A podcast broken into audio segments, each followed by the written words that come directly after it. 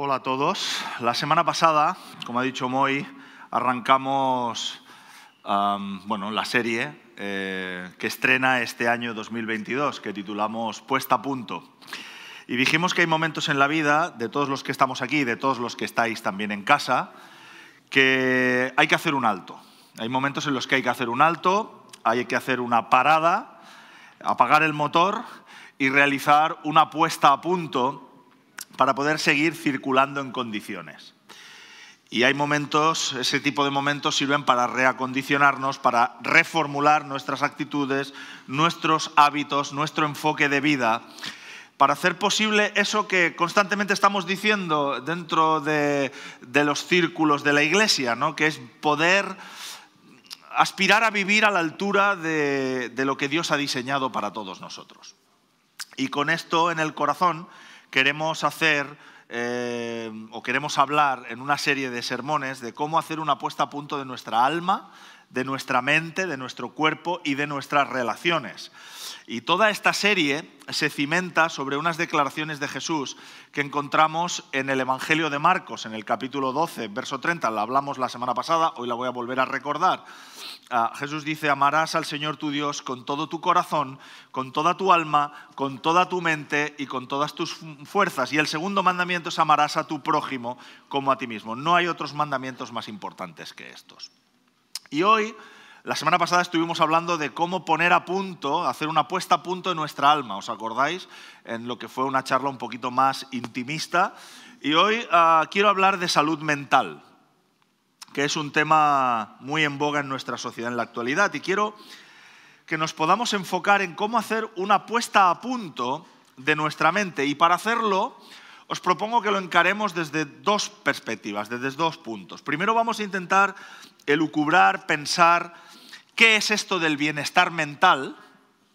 Y en segundo lugar, vamos a hablar acerca del complejo asunto de lidiar y convivir con la enfermedad mental y qué principios bíblicos pueden sernos ayuda en estos dos temas, tanto para eh, trabajar el tema de nuestro bienestar mental como cuando tenemos que lidiar con eh, el trastorno y la enfermedad mental. Y antes de empezar me gustaría contaros una historia que le sucedió a un amigo mío. Pues no recuerdo ahora si fue hace 10 o 12 o 13 años, pero este amigo mío estaba formando parte de un equipo misionero que estaba viajando a un país africano para eh, colaborar en la construcción o en la puesta a punto de un barrio muy degradado y eso incluía eh, la construcción de una escuela. Y mientras estaba allí, estaba caminando por las calles llevando unos, no sé si unos paquetes de cemento y caminó sobre lo que parecía un pequeño tablero de contrachapado eh, eh, en la calle polvorienta y al caminar sobre el contrachapado, este cedió y reveló que el contrachapado estaba tapando un agujero profundo, bueno, un foso que se tragó a este chico. ¿no?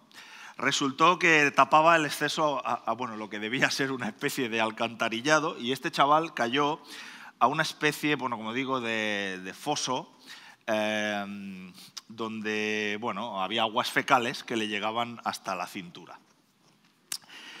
El tipo intentó salir, pero no había manera, y al final pues, gritó y pidió ayuda, y gente del equipo llegó para sacarlo del agujero con las consiguiente, el, consiguiente cachondeo que hubo en los días sucesivos. Cuando yo le escuché contar la historia, recuerdo que decía que había aprendido dos cosas muy importantes de aquella lección. Una, que no sabe por qué no evitó el contrachapado, porque había calle suficiente para ir por todos lados, pero que le apeteció pisar por el contrachapado. ¿no?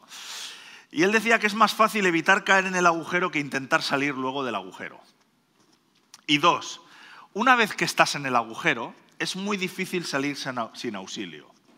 Y a pesar de que estaba lleno de porquería hasta la cintura, es mejor dejar a un lado el pudor y la vergüenza y pedir ayuda. Y cuento esta historia porque creo que es muy pertinente para el asunto que vamos a tratar esta mañana. Aplicar estos dos principios al área de nuestro bienestar mental son de una importancia vital, trascendental. Muchas personas lidian con la ansiedad, con la depresión y con batallas mentales diversas a lo largo de toda su vida. Y estos dos principios que este amigo compartió conmigo, creo que son un excelente apoyo para el trabajo que tienen que desarrollar en medio de estos episodios de trastornos o de enfermedad mental. La realidad actual, si somos honestos, eh, de nuestro mundo, pero voy a, no solo voy a hablar de nuestro mundo, sino de nuestra ciudad, de la ciudad de Barcelona, metafóricamente hablando, la realidad es que esta ciudad está llena de agujeros. Está plagada de agujeros en los que muchos de nuestros conciudadanos, vecinos, incluso familiares, quizá nosotros mismos estamos cayendo. Por ejemplo, muchos adolescentes lo están experimentando en esta etapa de confinamientos. El Hospital San Joan de Deu, que es referente en psiquiatría juvenil, detecta desde mayo de 2021, en un informe que acaba de salir a la luz, un aumento del 50% de las urgencias por trastornos mentales entre adolescentes, con especial incidencia en, en, los casos de trastornos de conducta alimentaria, seguido de la ansiedad y de la depresión. Esta época que nos ha tocado vivir es una época de luchas en este campo sin precedentes. Save the Children, en el informe anual que también acaba de ver la luz hace apenas dos semanas, titulado Crecer saludablemente, un análisis sobre la salud mental y el suicidio en la infancia y la adolescencia, ha alertado que la pandemia ha triplicado el número de trastornos mentales y de conducta en los menores y un 3% han tenido pensamientos suicidas en el 2021. Periodo en el que además, por colapso del sistema, se han reducido los diagnósticos y los servicios de salud mental infantil y juveniles se ven saturados y no pueden a realizar los diagnósticos con la suficiente velocidad. Además, denuncia Save the Children que los menores que viven en hogares con bajos ingresos tienen una probabilidad cuatro veces mayor de sufrir trastornos mentales o de conducta que los de hogares de renta alta. Pensad, por ejemplo, en todos los chavales que vienen a Spy de Deuras, que son de este barrio. A esto hemos de añadir todos los trastornos provocados en aquellos que padecen bullying, que es otro de los campos de actuación enorme que está afectando a muchos de nuestros niños y jóvenes. Otro dato adicional sobre la salud mental infantil y juvenil que pone los pelos de punta es el siguiente. Según la ASEAF, Asociación Estatal de Acogimiento Familiar, uno de cada dos niños, uno de cada dos niños de acogida tienen problemas de salud mental. Uno de cada dos. La Confederación Salud Mental España, en su informe Salud Mental y COVID-19, que vio la luz en diciembre del año pasado, hace apenas un mes, alerta que una de cada cinco personas que han pasado la enfermedad se han enfrentado por primera vez a un diagnóstico de ansiedad, de depresión o de insomnio y tienen además el doble de probabilidad de tenerlos que personas que hayan sufrido otras patologías. Vivimos en una época que está llena de agujeros donde muchos están cayendo. Y quizá tú tienes a alguien en tu casa que está experimentando estas cosas. Y hoy quiero empezar por donde solemos finalizar en los sermones. Solemos acabar haciendo un llamamiento para, poder, para poner la fe en acción, donde os damos a todos vosotros y a los que también estáis en casa la oportunidad, en cierto aspecto, de hacer algo práctico. Em, decir, yo quiero hacer algo práctico, voy a hacer algo para poner en práctica esta enseñanza.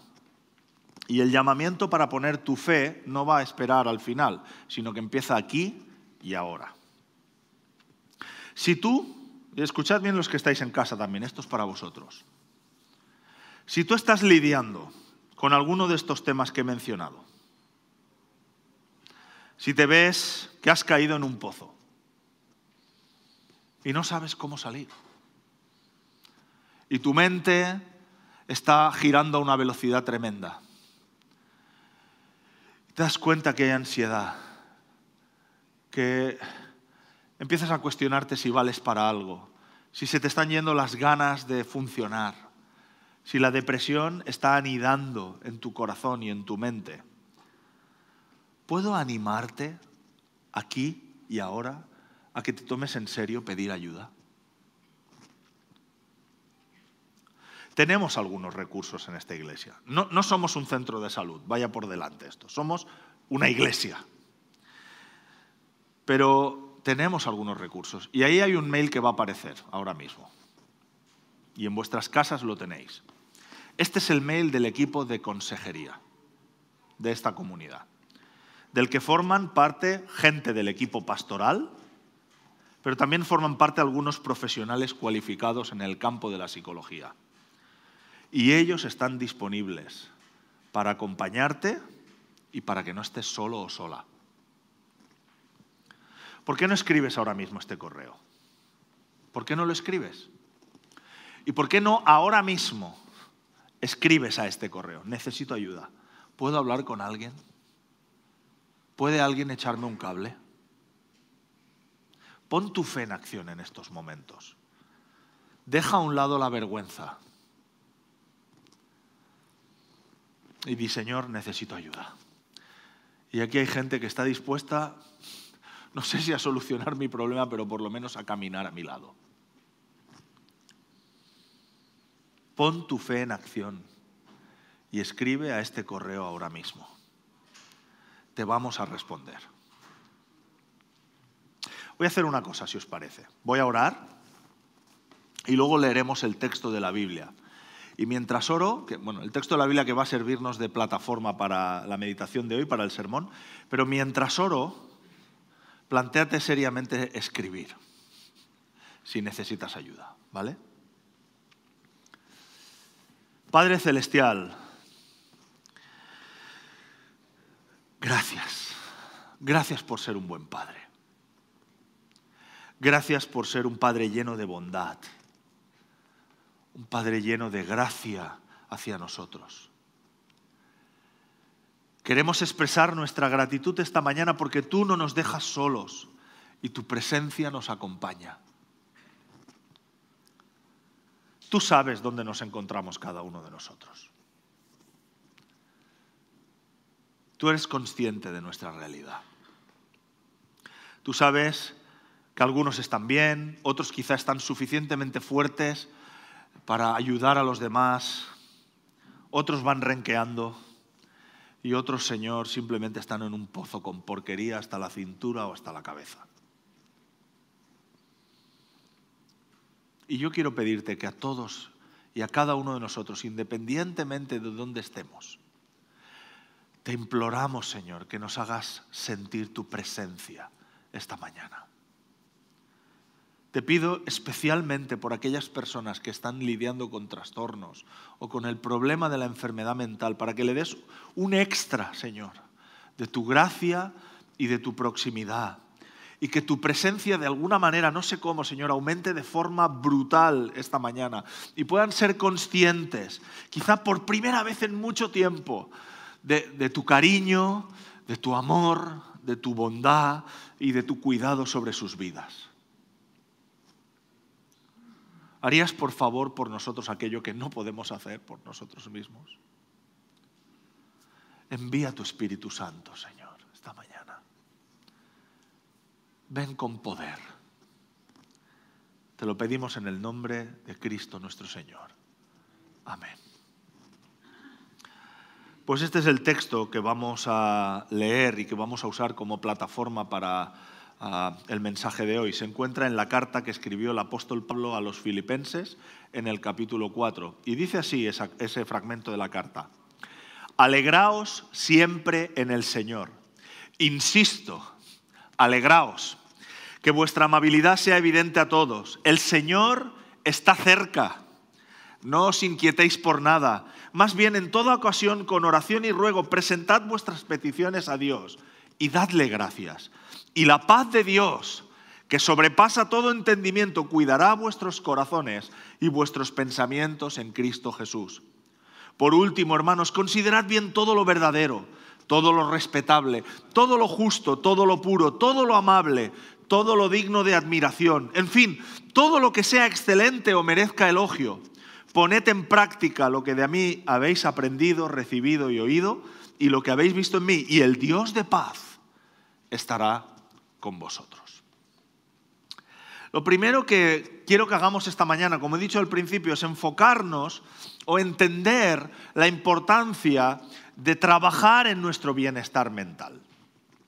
Me gustaría que pensaseis en esto como el mantenimiento preventivo que, le hacemos a nuestros coches. la puesta a punto que le hacemos a nuestros coches cada cierto tiempo. Porque no deberíamos esperar a que nuestros vehículos se estropeasen para llevarlos al mecánico. Cada X kilómetros verdad que le cambiamos el aceite, revisamos los filtros, o si tienes una bici, engrasas la cadena o tensas los radios de las ruedas. No esperas a que ésta se rompa, ¿verdad? Porque si lo haces, pues será más caro después, tendrán más problemas. Todos los fabricantes y los mecánicos nos recomiendan encarecidamente hacer un trabajo de mantenimiento preventivo para asegurar el buen funcionamiento. Pues lo mismo debería pasar con nuestra mente. Lo mismo deberíamos hacer con nuestra mente. En este texto vemos que Pablo está escribiendo, como he dicho, a los, creyentes de la iglesia de la ciudad griega de Filipos. estaba en la región de Macedonia. Ah, Pablo había fundado esta iglesia en el año 51 después de Cristo y está escribiéndoles esta carta más o menos los especialistas dicen que entre 10 y 15 años después de haber fundado esta, iglesia, o sea que alrededor del año 61, 62, 63 después de Cristo. Pero lo curioso es que está escribiendo esta, eh, está escribiendo esta carta mientras está en prisión. Pablo está encarcelado, probablemente en la ciudad de Cesarea, por causa de su actividad misionera, por causa de estar extendiendo el Evangelio de Cristo, estaba en la cárcel. Y él escribe a este grupo de creyentes que a su vez están experimentando mucho estrés y persecución por causa de su fe. Y sabemos todas estas cosas claramente porque lo vemos en el contenido de la carta de Filipenses y os animo a que lo podáis leer con mayor eh, profundidad en vuestras casas más tarde. Y el texto que hemos leído antes contiene los consejos con los que Pablo está llegando al final, al cierre de la carta. De nuevo quiero recordaros que Pablo está escribiendo esto desde la cárcel. No está ofreciéndole a los filipenses una especie de consejos baratos de autoayuda, desde autoayuda, desde el loft carísimo en el que vive como youtuber, ¿vale? O, desde un resort vacacional espectacular. No es un chocas, ¿eh? con todo mi respeto al joven que hay detrás de ese personaje. Y si no sabes quién es el chocas, se lo preguntas a tus hijos que pontifica sobre la vida desde una posición de comodidad. Pablo no está negando la dureza de la realidad. Lo que hace es decirnos cómo deberíamos zambullirnos en disciplinar de forma práctica nuestra mente en medio de la aplastante realidad de la vida. Y lo escribe un hombre que está en la cárcel, escribiendo desde la cárcel. Así que tiene cierta autoridad sobre lo que está diciendo. En cierto modo, Pablo nos está retando a organizar y seleccionar aquello que permitimos que afecte a nuestra mente, con la misma intención con la que elegimos con qué salimos vestidos de casa o qué tipo de menú saludable planificamos para comer para la familia. Pablo quiere que seamos conscientes de todo lo que pasa en nuestras mentes y cómo podemos ser intencionales en modular nuestra respuesta a lo que nos toca vivir. Algo similar, algo muy parecido escribirá en otra carta, esta vez a la iglesia de Corinto, cuando les dice, al contrario, en todo momento nos hemos comportado como servidores de Dios. Es mucho lo que hemos debido soportar. Sufrimientos, dificultades, estrecheces, golpes, prisiones, tumultos, trabajos agotadores, noches sin dormir y días sin comer. Unos nos ensalzan por ello y otros nos desprecian. Unos nos difaman y otros nos alaban. Unos nos consideran impostores siendo que proclamamos la verdad y nos ponen en trance de muerte, pero seguimos con vida. Nos castigan, pero sin que la muerte nos alcance. Nos imaginan tristes, pero estamos siempre alegres. Parecemos pobres y sin embargo enriquecemos a muchos. Damos la impresión de no tener nada, pero lo tenemos todo. Pablo está expresando sus pensamientos y sus emociones también en este texto de Corintios, como el de Filipenses, de una forma muy intencional. Demuestra que es consciente de su realidad. Sí, nos pegan, estamos maltratados, nos difaman, recibimos la ingratitud por todo lo que hacemos. Pero ¿y qué? Demuestra que es consciente de su realidad y no deja que ésta la derrumbe en otra carta llegará a decir, llevamos todos nuestros pensamientos cautivos a Cristo. No dejamos que nuestros pensamientos nos dominen, los llevamos cautivos a Cristo. Es como si Pablo nos dijera que no debemos limitarnos a actuar como simples observadores de la realidad o como consumidores de contenido o quedarnos en nuestro rol de víctimas. Pablo es exactamente lo opuesto a lo que la mayoría de nosotros hacemos. ¿Qué es lo que hacemos nosotros en un día? Después de un día extenuante, duro, después de un día de trabajo, de complicaciones en el cole, en el insti, en la facultad o en el trabajo, ¿qué es lo que hacemos? Llegamos a casa, nos tiramos en el sofá con nuestro móvil y hacemos scroll. Y scroll. Y scroll. Y más scroll por TikTok, por Twitter, por Facebook, por Instagram, por Twitch, por YouTube, etc. Sin ningún tipo de filtro sobre lo que permitimos que inunde como un tsunami nuestra mente. Pablo nos dice que hemos de entrenarnos a nosotros mismos. Ahora se habla mucho de esta palabra, eh, el mindfulness. ¿Lo habéis oído hablar? Mindfulness, ¿no? Mindfulness, eh, todos los youtubers lo, lo están usando.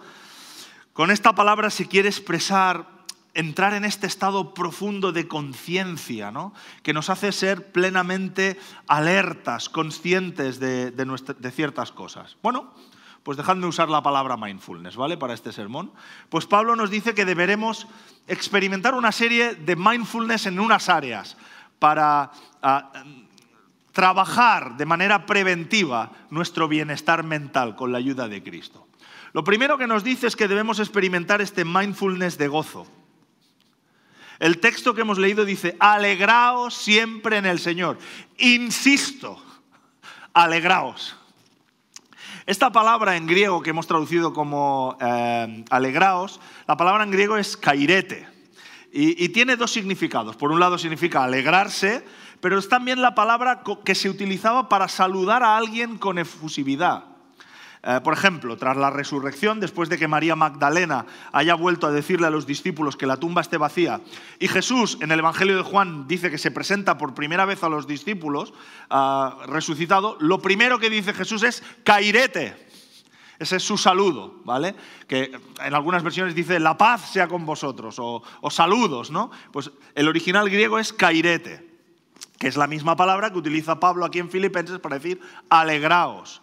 Y, para que te hagas una idea, eh, este tipo de saludo efusivo sería el equivalente a... Hay algunos de vosotros que vivís lejos de vuestras familias de origen y las veis cada mucho tiempo, a lo mejor cada muchos meses o quizá cada muchos años. Pues cairete es cuando después de años de, no ver a tu papá o a tu mamá o a algún familiar querido, tienes la oportunidad de viajar y verlos y cuando llegas al aeropuerto corres a abrazarte. Es la emoción desbordada de gozo, eh, de, de alegría, de fusividad y de cariño con el que saludas a alguien. Eso es cairete. Y sabes, pensaba cuando leía esto que muchos de nosotros, muchos aquí, muchos de los que estáis en casa, necesitamos como el comer, necesitamos experimentar la efusividad, el saludo, practicar el gozarnos y conectar efusivamente con la presencia del Señor. Necesitamos para nuestro bienestar mental experimentar el gozo de conectar en la presencia de Dios. Y eso requiere intencionalidad. Lo siento, pero requiere intencionalidad, porque sabes, nuestra tendencia y todo lo que nos rodea es... Ah, nos lleva a reaccionar con comparación, con envidia, con queja, con frustración, con estrés, con ansiedad. Los estudios psicológicos, pero hay centenares de esto, ¿eh? de especialistas, demuestran lo mismo que Pablo escribió hace ya dos mil años, inspirado por el Espíritu Santo. Cuando enfocamos nuestra atención en aquello que nos produce gozo, eso tiene efectos psicológicos saludables que se pueden verificar y que son duraderos en el tiempo y que producen bienestar al ser humano. Por eso la adoración, tanto la individual como la colectiva, es tan importante. La, La adoración nos permite levantar nuestros ojos a nuestro Señor y regocijarnos en quién es Él y todo lo que ha hecho, todo lo que hace y todo lo que hará por nosotros. La adoración, yo siempre lo digo y lo digo a veces en algunos de los cursos que hacemos aquí en la viña, tenemos la sensación a veces en el ámbito evangélico que la adoración es como el aperitivo, ¿no? Eh, es como el entremés antes de ir al plato principal que es la predicación. ¡Qué equivocados estamos! La adoración es tan vital y tan importante como cualquier otra parte de la celebración. La adoración es el lugar donde dejamos de enfocarnos en nosotros y nos enfocamos en Jesús. Y le decimos, tú eres increíble, tú eres alucinante, tú eres maravilloso. Como estamos cantando en esta última canción, vengo a adorarte, vengo a rendirme, vengo a decirte que eres increíble, eres maravilloso, eres lo mejor que me ha sucedido en la vida. Y cuando cambiamos nuestra mentalidad, cuando enfocamos en las cosas increíbles que hemos podido experimentar, porque no sé si eres consciente de esto, lo decimos muchas veces con la boca, quizá lo racionalizamos con la mente, que ya es un buen paso, pero no dejamos que realmente afecte nuestra alma. Conocer a Jesús es lo más increíble que te podía haber sucedido en la vida. Es mejor que te, te toque la lotería haber conocido al Señor del universo, al autor de la vida. Es lo más increíble y alucinante que una persona puede experimentar en esta vida. Por eso adoramos.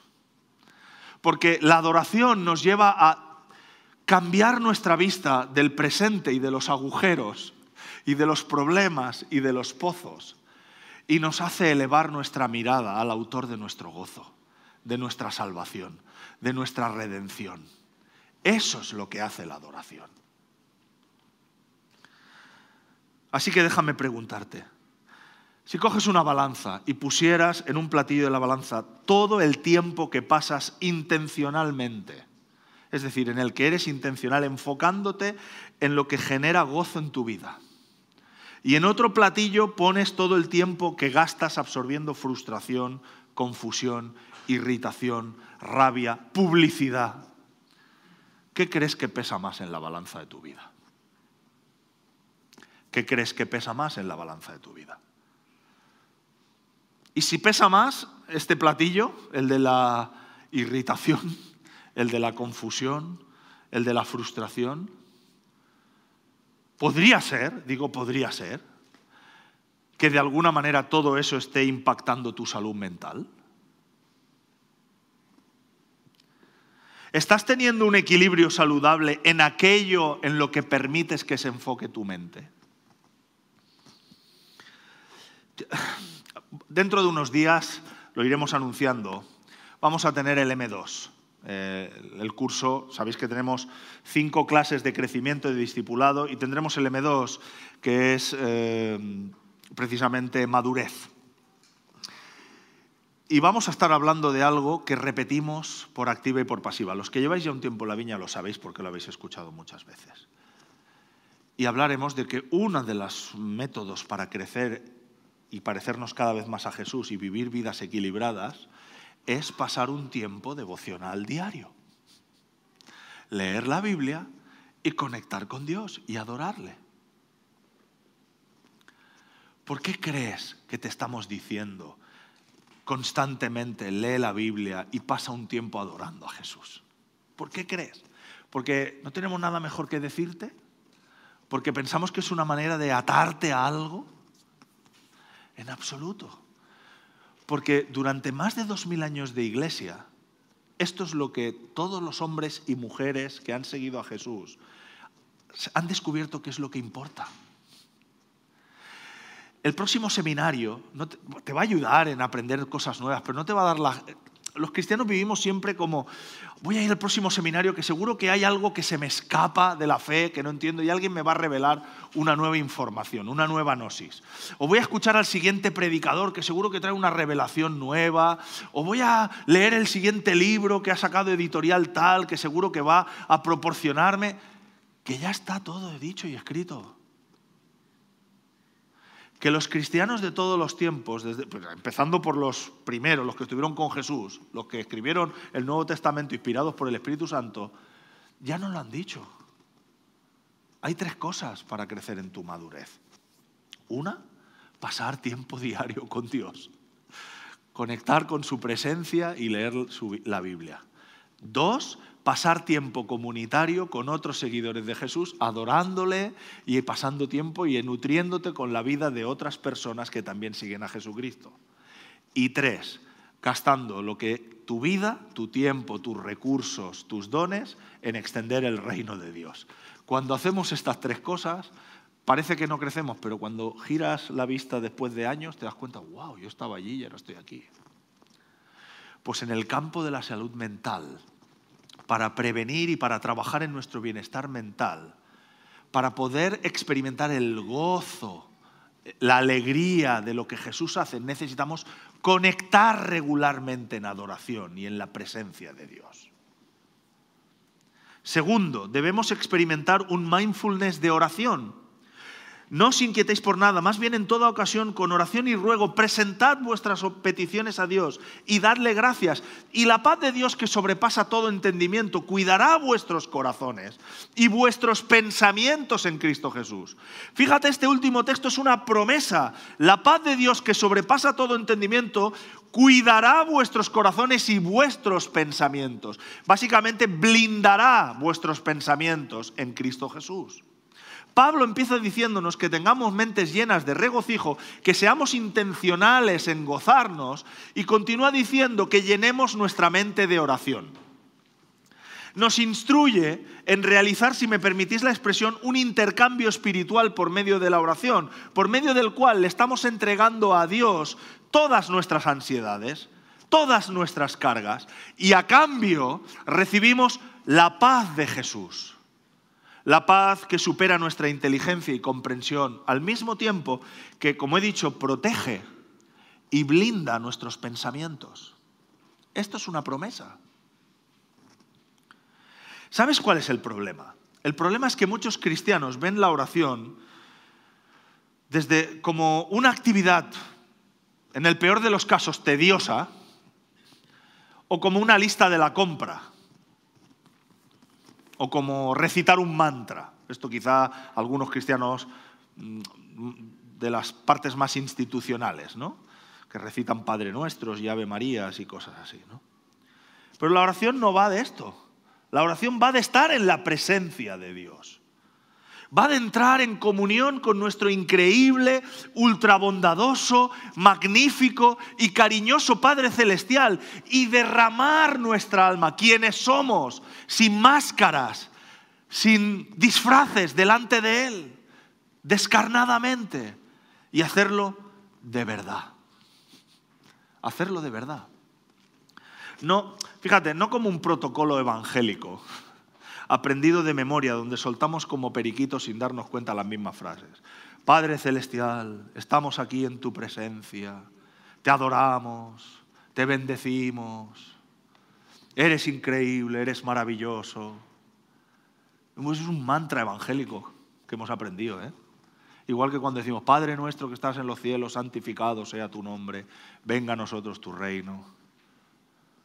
Los evangélicos inventamos mantras igual.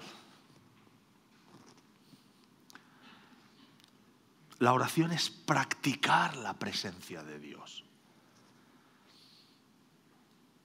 Es vital, es nutrir nuestra alma y nuestra mente con la presencia de Dios. Y tú me dirás, vale, José Luis, ¿cómo se hace esto? Pues me encanta que me lo preguntes. Te lo voy a explicar. Ah, solo necesitas 10 minutos al día.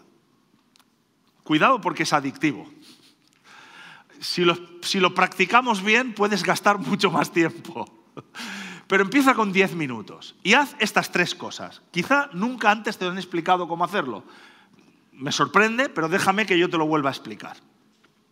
Haz tres cosas que Pablo nos revela en este texto de Filipenses. Lo primero que tienes que hacer es pedirle al Señor que te haga consciente de su cercanía. Hemos visto en el, en el verso 5, creo que es, el Señor está cerca, dice Pablo en este verso que hemos leído de Filipenses. Pues dile, Señor, hazme consciente de tu cercanía, pero no en tu mente.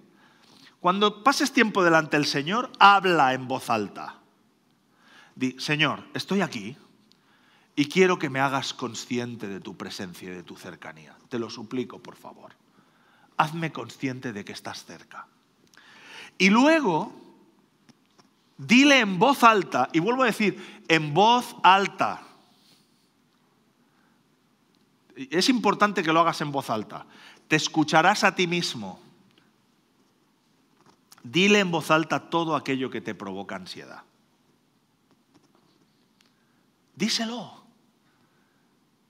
Por ejemplo, voy a daros un ejemplo propio, mío. Voy a ponerme como un ejemplo. El otro día estaba haciéndolo en mi despacho y empecé a decirle, Señor, estoy cargado porque mi mujer está colapsada con su trabajo, con un montón de profesores de baja por COVID y ella está trabajando como una burra. Y, y, llevamos una temporada que estamos comunicando muy poco y estamos los dos agotados. Y estoy cargado, Señor. Y Señor, estoy inquieto también, eh, estoy frustrado porque mis obligaciones como coordinador de la Viña Iberia me exigen tomar decisiones sobre la próxima conferencia peninsular. Y con todo este tema del COVID no tengo ni idea de qué hacer exactamente y, y me estoy poniendo muy nervioso. Y Señor, estoy molesto por todo este tema de mi esófago que me hace tener que realizar todas estas, iba a decir, malditas endoscopias y me frustra tener esta afectación física que altera mi alimentación y me obliga a gastar tanto tiempo y hacer este esfuerzo extra en revisar todo lo que cocino y todo lo que compro y leer tantas etiquetas. Estoy cansado, Señor. Y exprésalo en voz alta. Dile a Jesús cómo te sientes. Dile la verdad de lo que está sucediendo aquí dentro. Lo que está pasando aquí y dile, Señor, quiero sentirte cerca. Quiero de esto es cuando la Biblia dice derramas tu alma delante del Señor, esto es lo que haces. No empiezas a hacer un mantra aprendido, Señor, qué bueno eres y tal, y que, es bueno, que ya llegará el momento en que podrás adorarle. Pero exprésale, Señor, tú eres mi Padre, yo vengo a ti. Esto es como estoy. Esto es lo que estoy experimentando. Y luego lo segundo que haces es enumerar. Primero, permíteme la expresión. Sé que a veces vosotros, quizá ha habido algunas veces que hemos aprendido, no, primero hay que adorar a Jesús y darle gracias y tal. Mira, cuando estás mal, lo primero que tienes que hacer es quejarte. La verdad, quéjate. Vete a los salmos y ves que David no adora al principio del salmo. David empieza, ¿dónde estás Dios? Me rodean como perros, me están mordiendo la carne, me están atacando por todos los lados. Levántate Dios, ¿qué estás haciendo? Y cuando ha derramado su corazón, iremos a este paso, el Señor empieza a trabajar y al final acaba adorando diciendo, y tú eres maravilloso, tú eres increíble. Puedo confiar en ti, puedo descansar en ti. Pero empieza con lo que hay en tu corazón. Y luego enumera y presenta en voz alta las situaciones que se escapan a tu control y preséntale a Dios tus peticiones. Dile, Señor, yo creía que iba a tener este año un año de trabajo extraordinario y vino el COVID y lo ha tirado todo por los suelos. Señor, pensé que iba a tener un año de graduación fantástico y no pude irme de fin de curso ni despedirme de mis compañeros de eso, de bachillerato. O Señor, creía que iba a poder viajar a mi país y ver a mis padres o a mis familiares que hace tantos años que no los veo y, esto del COVID me ha impedido poder viajar. O Señor, pensaba que mi empresa iba a reflotar y de repente todo se ha ido al traste otra vez. Preséntaselas a Dios, dáselas a Dios, como si estuvieses sentado en la mesa con Dios. Y como si todas tus preocupaciones fueran dosieres. Y haz así, toma Señor, ten, te las entrego. Hazlo. Y en tercer lugar le dices, toma estas situaciones que se escapan a mi control y dame la paz de Jesús a cambio. Señor, necesito que hagas este intercambio. Haz esto en mi vida. La paz que no es comprensible para la razón humana, la paz que trasciende todo entendimiento. Mirad, este, este jueves estábamos en el grupo de conexión y, una persona dio el testimonio de que cuando murió su abuela, que, era alguien que, casi había sido como una madre para ella. Entró en un estado de turbación tremendo, pero ¿cómo es posible que te hayas llevado Dios a mi abuela? Y en medio del funeral le dijo, Señor, si es verdad que tú das la paz sobrenatural, yo la quiero en estos momentos. No entiendo por qué te has llevado a mi abuela, pero dámela. Y explicaba que en ese mismo momento, en el funeral, algo sorprendente. Dios la inundó, la bautizó con una paz increíble que racionalmente no podía entender. ¿Cómo es posible? En medio de mi desazón, de mi quebranto interno, Dios está trayéndome una paz que, que, me ha acompañado durante todo este tiempo. Eso es lo que Dios puede hacer. Y cuando le has pedido a Dios que te dé esa paz, que sobrepasa tus sentimientos, entonces es cuando te callas. Y te quedas en silencio, esperando la actuación de Dios. Le dices, aquí estoy, Señor, espero en ti. Y mientras esperas, vuelves tu mente a todas las cosas, de nuevo al primer punto, a todo lo que el Señor ya ha hecho en tu vida y todo el gozo que Él ha producido en tu vida. Y entonces empieza a brotar en tu corazón gratitud y cambia de repente la situación. Y nuestra mente empieza a experimentar esa paz y ese bienestar mental que produce el Espíritu Santo. Y entonces la oración deja de ser oración institucional evangélica para convertirse en verdadera relación con nuestro Padre Celestial. Y hay muchos de los que estáis aquí que jamás habéis experimentado esto.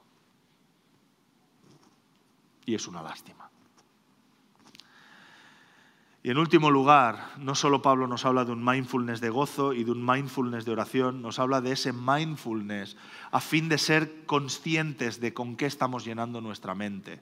Dice, por último, hermanos, considerad bien todo lo verdadero, todo lo respetable, todo lo justo, todo lo puro, todo lo amable, todo lo digno de admiración, en fin, todo lo que sea excelente o merezca elogio. No creo que haya que analizar hermenéuticamente mucho este texto cae por su propio peso. Así que dejadme ser claro y directo. Aquello con lo que nutres tu mente, de Twitch, de YouTube, de Netflix, o de la sexta, o de TV3, o de la primera, o de Antena 3, me da igual, dirías que son cosas que son excelentes y que merecen elogio. ¿Dirías que cumplen con los requisitos de lo que Pablo habla aquí? Pues mira, si no lo sabes, ya te lo digo yo. Creo que no. La inmensa mayoría de las cosas con las que nutrimos nuestra mente no cumplen estos requisitos. Alguna hay, claro, hombre, el mundo no está tan mal, pero la inmensa mayoría no cumplen con esos requisitos.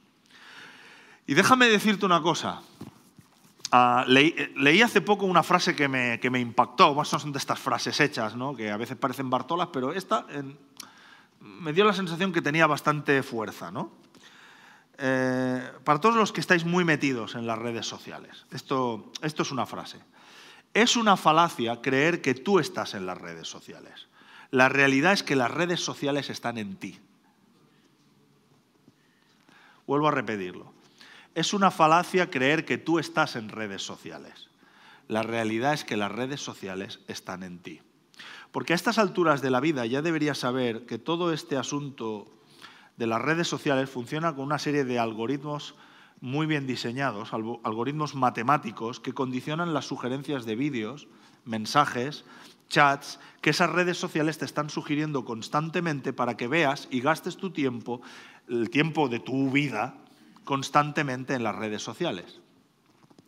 Y, solo quiero decir una cosa, no soy un tecnófobo. ¿eh? Estoy predicando desde una tablet. No soy un tecnófobo, en absoluto, para nada. Pero la realidad, ¿sabes cuál es? Que cuando tú analizas lo que hay detrás de todas esas compañías, te das cuenta que no estás pagando por ellas. Todas esas apps que te descargas, todos esos programas, ¿son gratis? No, no son gratis. Tú no pagas nada por usarlas, aparentemente, ¿verdad?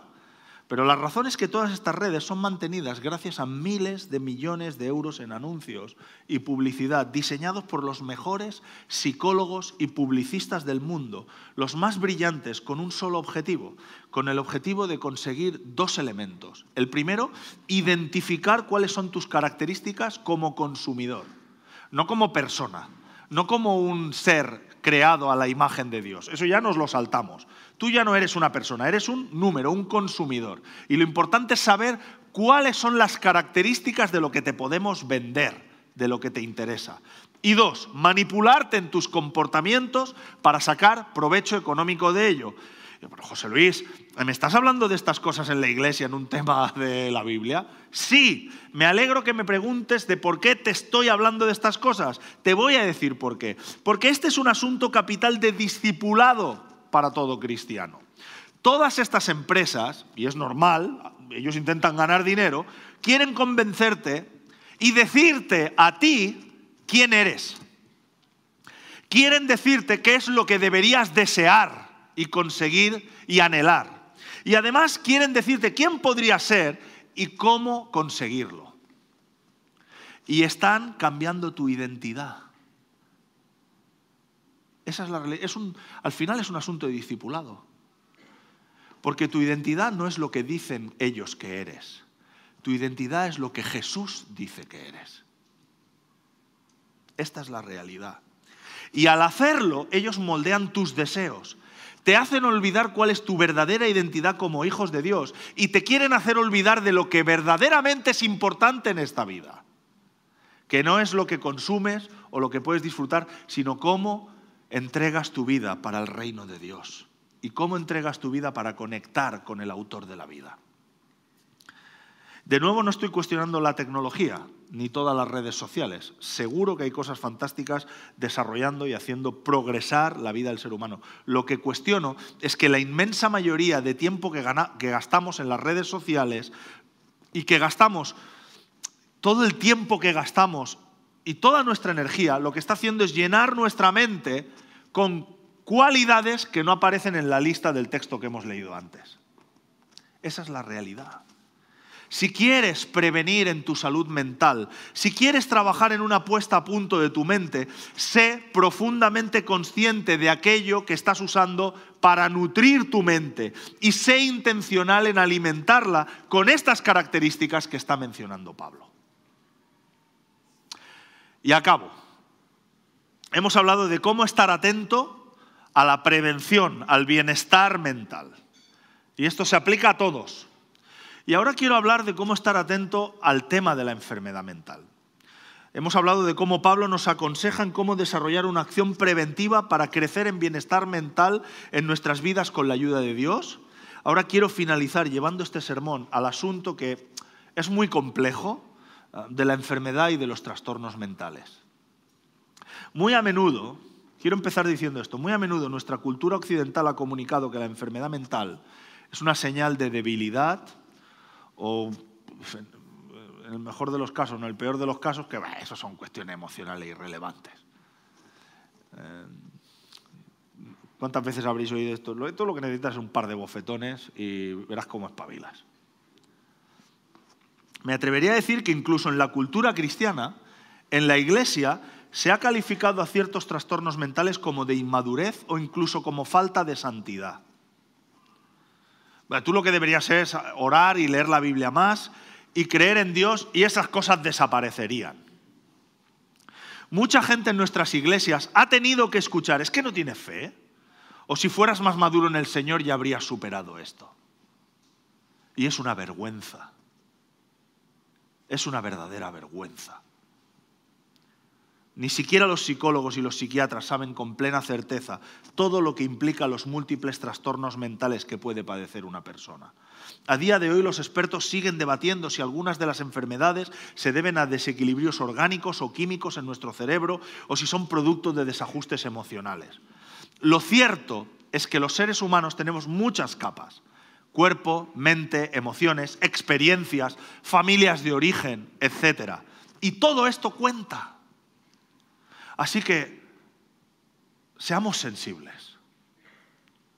Y de la misma manera que sabemos que sufrimos accidentes físicos y cuando nos rompemos una pierna o caemos enfermos por el COVID, necesitamos ser curados, las enfermedades mentales también requieren un proceso de diagnóstico, de convalecencia y de tratamiento adecuado para mejorar.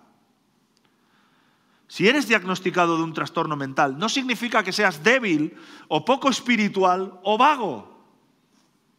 Significa que igual que mi esófago reacciona alérgicamente a algún tipo de alimento que estamos intentando descubrir cuál es, yo necesito cuidarme y tú necesitas cuidarte.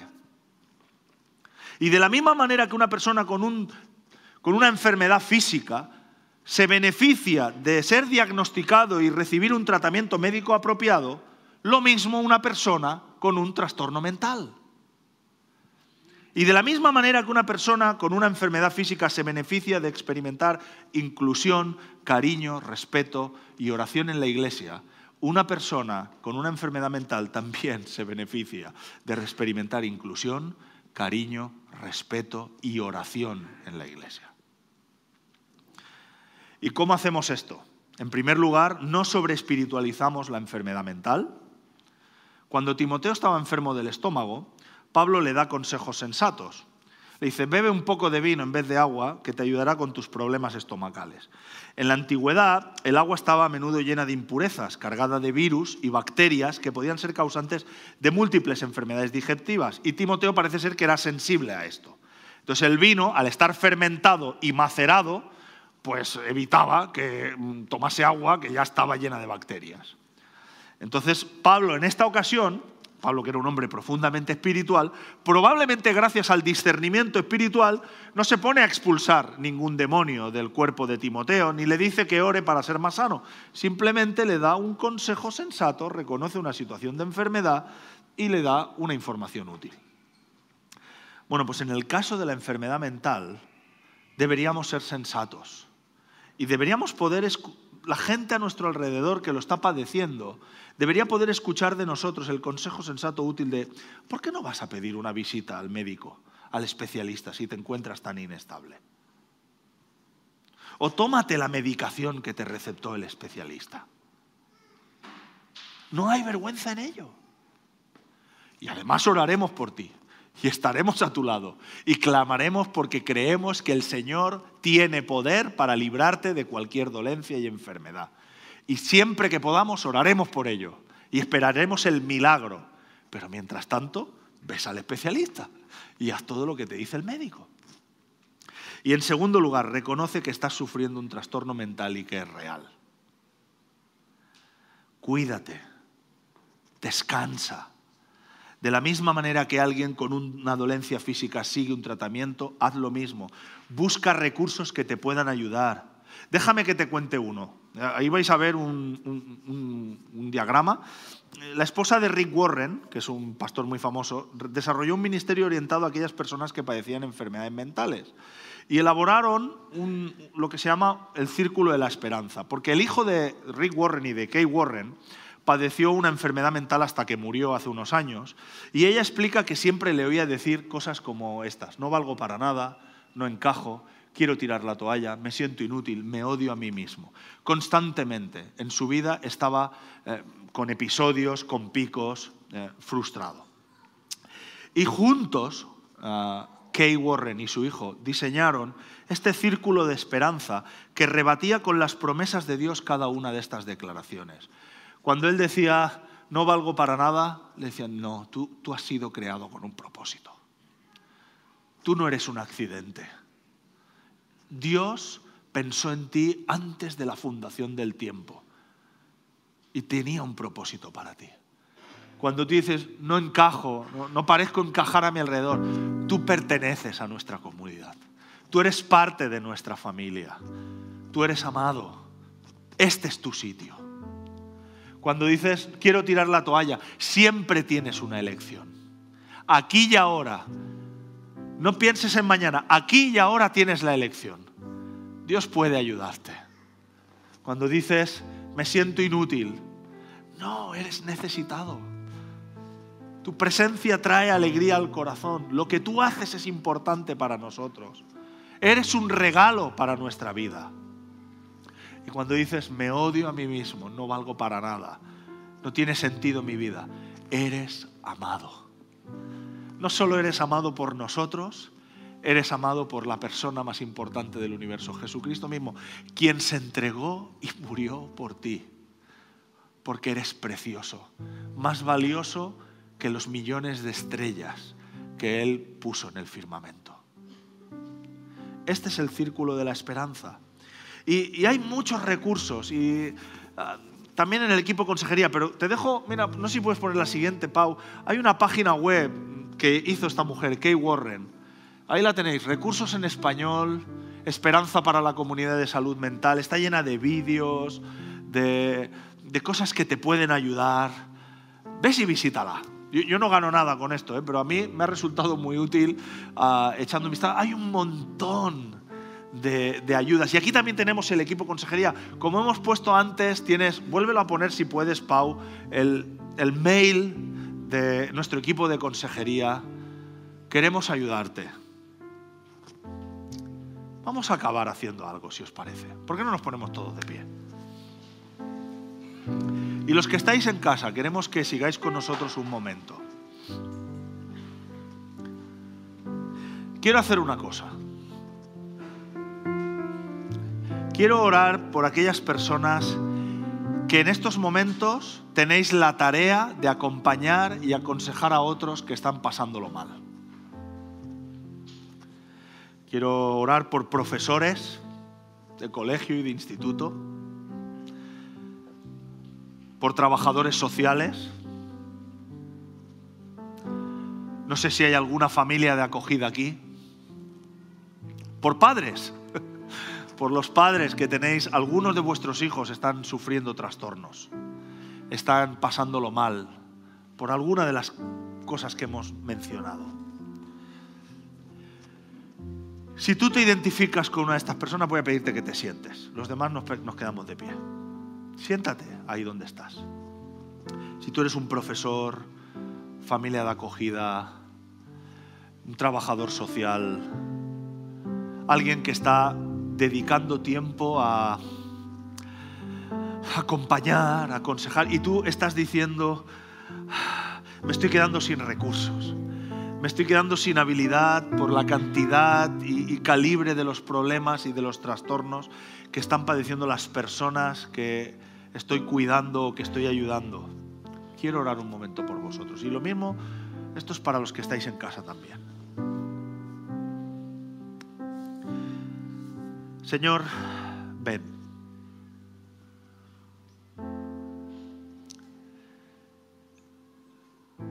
Haznos sentir tu presencia en estos momentos, tu cercanía.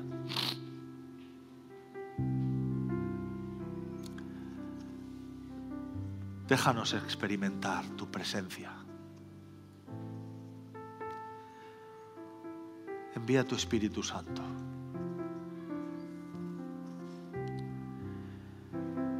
Y, Señor, tú ves lo cansados y frustradas que están estas personas.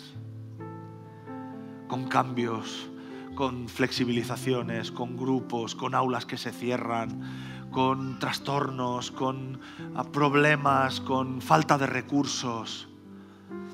Y están frustrados, están agotados, están colapsados.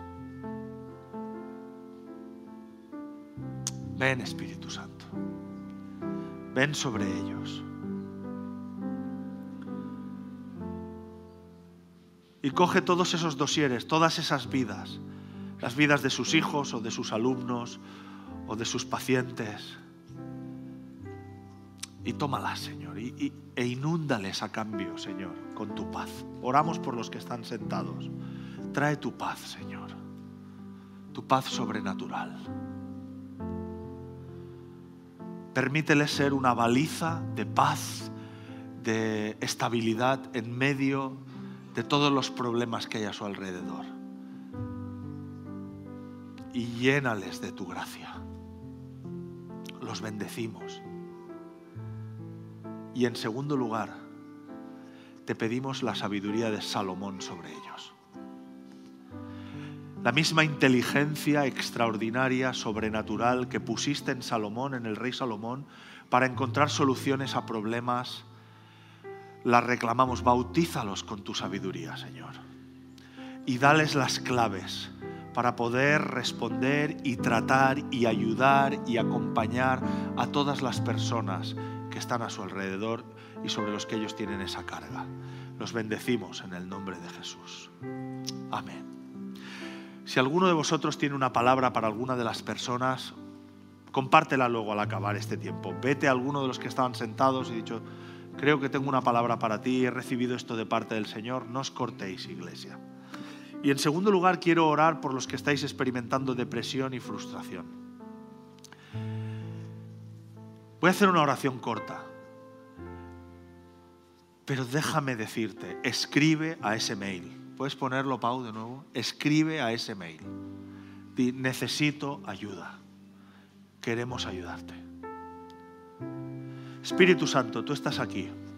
Y estamos en este principio del año intentando seguirte a ti, seguir a Jesús y poner a, a punto, hacer esta puesta a punto de nuestra alma y de nuestra mente. Señor, te suplico por los que están pasando ansiedad, tristeza, depresión, frustración o los que ya están diagnosticados y experimentando un trastorno o una enfermedad mental. ¿Podrías venir con tu paz, Jesús, en estos momentos? Llénales de esperanza.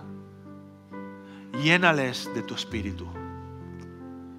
Y pon gente a su alrededor que van a ser soportes, balizas, anclajes en medio de estas situaciones. Personas que los van a respetar, que los van a amar, que los van a cuidar y que los van a alentar y que van a ser las personas que tú has puesto a su lado para bendecirlos. Esta misma semana, Señor, sorpréndelos con destellos de tu gracia, de tu esperanza, pequeños regalos de bendición en esta semana, en medio de sus circunstancias. Los bendecimos en el nombre de Jesús. Amén. Que el Señor os bendiga.